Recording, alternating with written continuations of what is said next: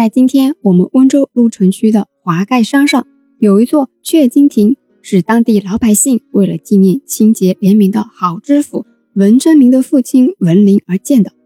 被一同记录在雀金亭里的，还有另一位好知府，那就是我们前面和大家介绍了两集的何文渊何大人。何文渊何大人和文林文大人一样，也是谢绝了百姓们为他筹集的金钱。所以呢，才和文林一起被刻在了阙金亭里。文林呢，是因为为光清廉，以至于下葬时啊都没有钱去安葬，所以呢，百姓才筹集了金钱。但被次子文征明谢绝了。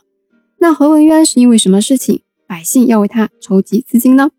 宣德七年，也就是公元一四三二年，因为何文渊在温州杰出的政绩，加上为光时的清廉，所以呢，何文渊获得了一个称号。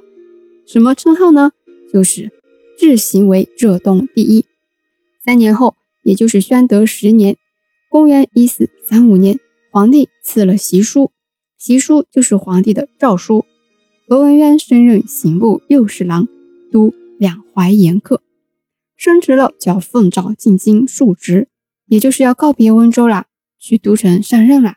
那何文渊把温州治理的那么好，百姓富足，农业丰盛。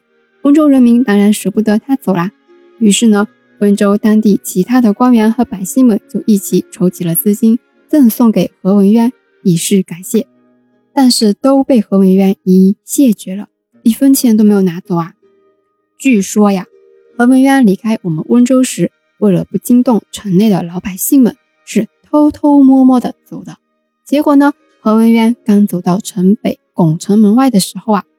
拱辰门呢，就是我们今天的朔门这边，街道两边啊，早已有万余名百姓夹道相送了。其中还有仁宗朝的武英殿大学士黄怀。黄怀他啊，特地题诗呢，送给了何文渊，诗名呢叫《送何太守升刑部侍郎》，总共呢四首。我们来看一下其中一段，我会念给大家听一下。拱城门外送君行，过折攀援复老情。何吾去思何日矣？东瓯山水有余情。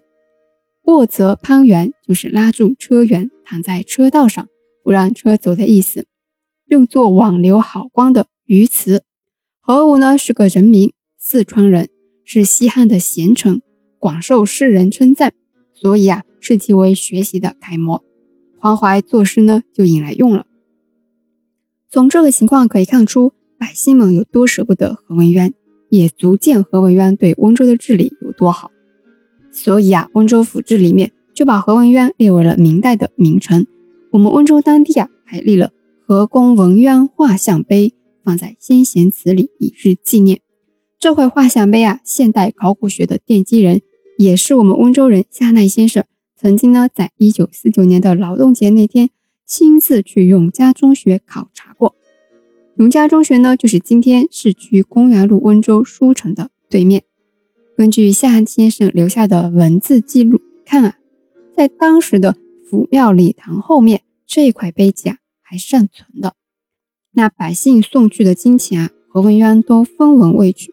除了以上这些纪念方式以外呢，华盖山上的阙心亭里也就多了何文渊。